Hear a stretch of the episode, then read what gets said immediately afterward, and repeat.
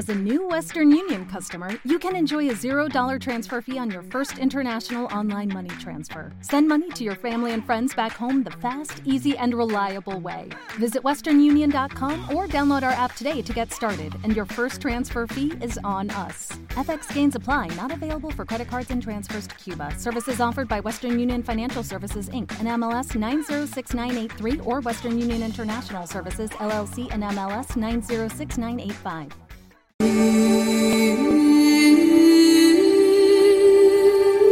Pasión por la radio. Pasión por Clásica FM.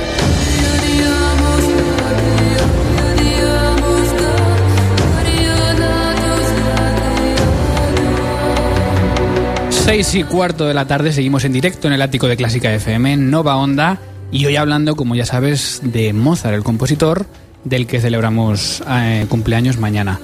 Esta semana pasada fue trending topic Mozart y Salieri, y no por nada, sino por un artículo que se publicaba en El País por el musicólogo Pablo Rodríguez, que además es profesor de musicología en la Universidad de La Rioja y colaborador y escritor del periódico El País.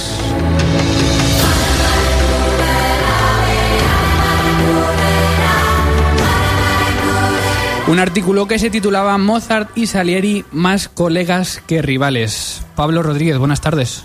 Buenas tardes, ¿qué tal estás? Muy bien, muchas gracias por atendernos y, y por comentar este artículo que tanto revuelo causó. ¿Sabías tú que iba, que iba a ser tan comentado? ¿Pensabas que iba a pasar un poco más desapercibido? La verdad es que no sabía que iba a ser tan comentado, pero bueno, la verdad es que es un tema que siempre tiene bastante eh, repercusión, porque como es uno de los mitos populares, Sí. la muerte de Mozart y su relación con Salieri, la película de Forman, etcétera, etcétera, bueno, pues yo imaginaba que iba a resultar interesante para, para el público. Y así lo fue, popular en todas las redes sociales, que es un poco el termómetro ahora de lo que habla la gente. Y de alguna manera, no sé si podemos decir que se desmienten los mitos sobre Mozart y Salieri.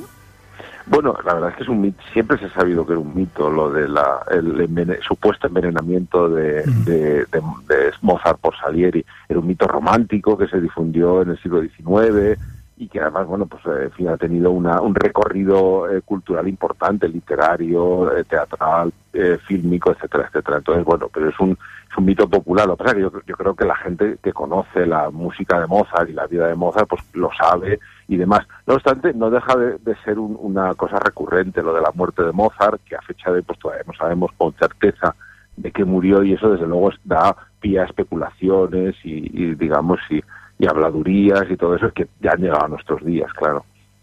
Lo que sí podemos decir, eh, que aunque fuesen colegas, también eran rivales de alguna manera, ¿no? Aunque fuese compositivamente, además, eh, Salieri italiano, Mozart, bueno, austriaco, alemán, y siempre esas rivalidades estaban latentes entre los compositores.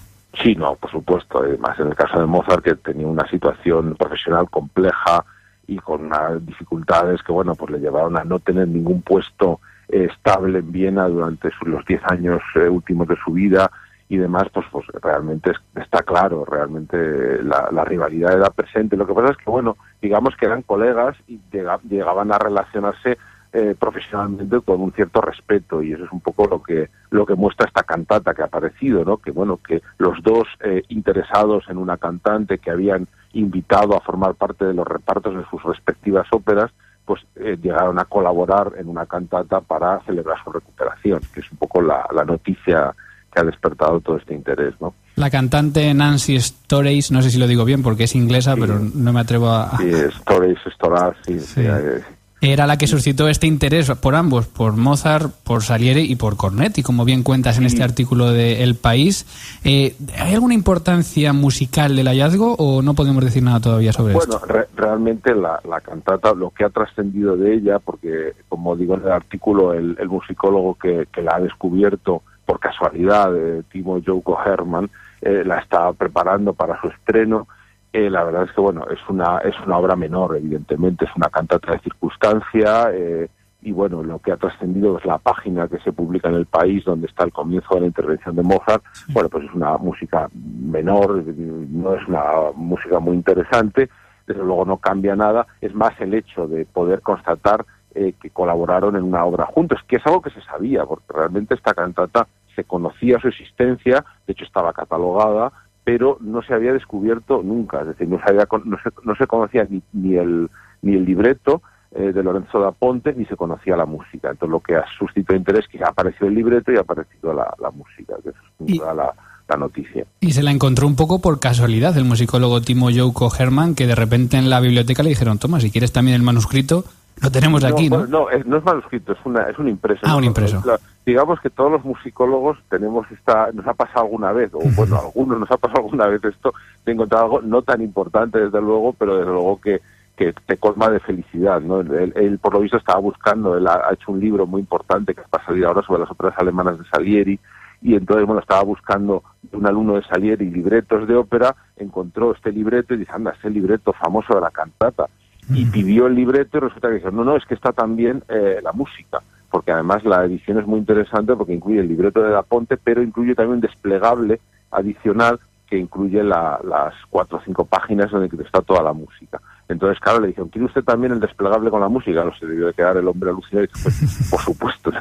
Entonces, de ahí surgió el, el hallazgo, ¿no? Muy casual. Pero vamos, la verdad es que es interesante. No, el hallazgo además él lo explica muy bien en el, en el Schweizer Zeitung, eh, que es un periódico local, que es el que dio la noticia el pasado 10 de enero, y lo explica con mucho detalle y demás. Y luego el 19 de enero fue, digamos, la, la Fundación Mozart de Salzburgo fue el que dio un poco la, la, eh, un poco la voz de alarma internacional, la carta de naturaleza al hallazgo y entonces ya fue cuando propuse al país sacar un artículo sobre este, este hallazgo.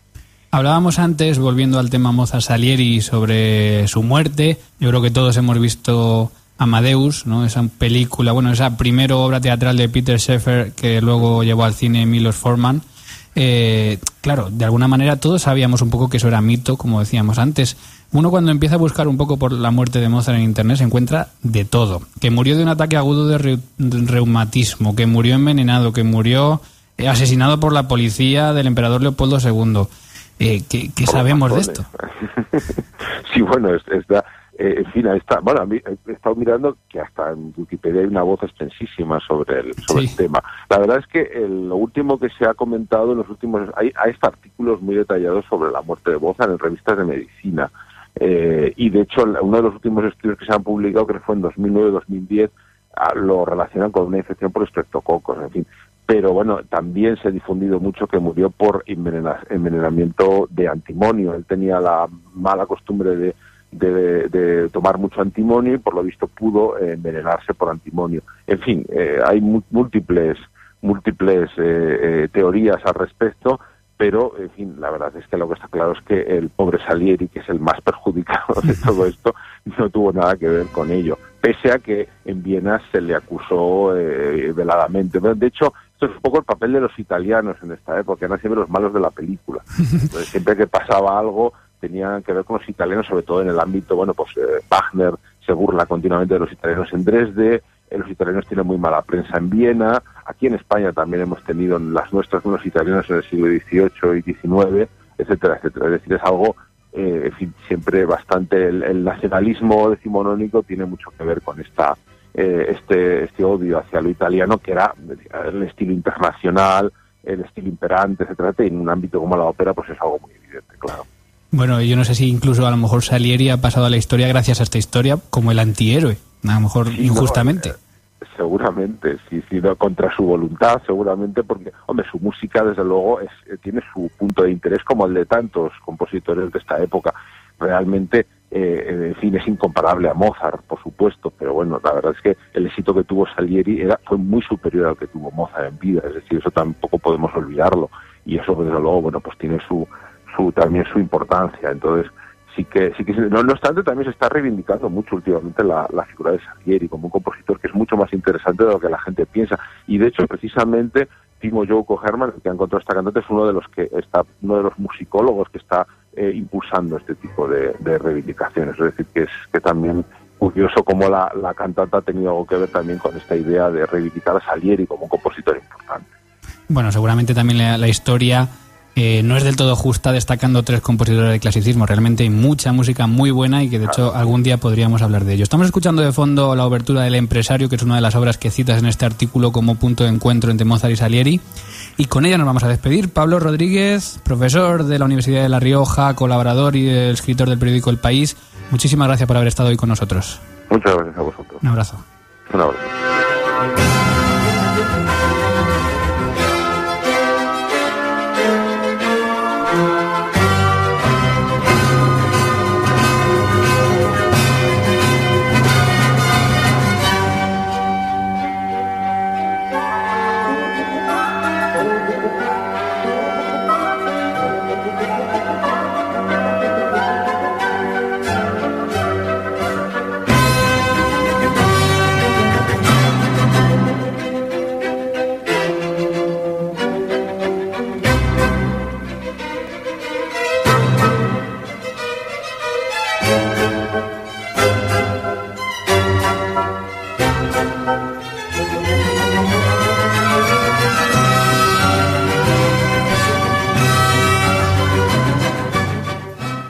Ático de Clásica FM, con Mario Mora y Ana Laura Iglesias.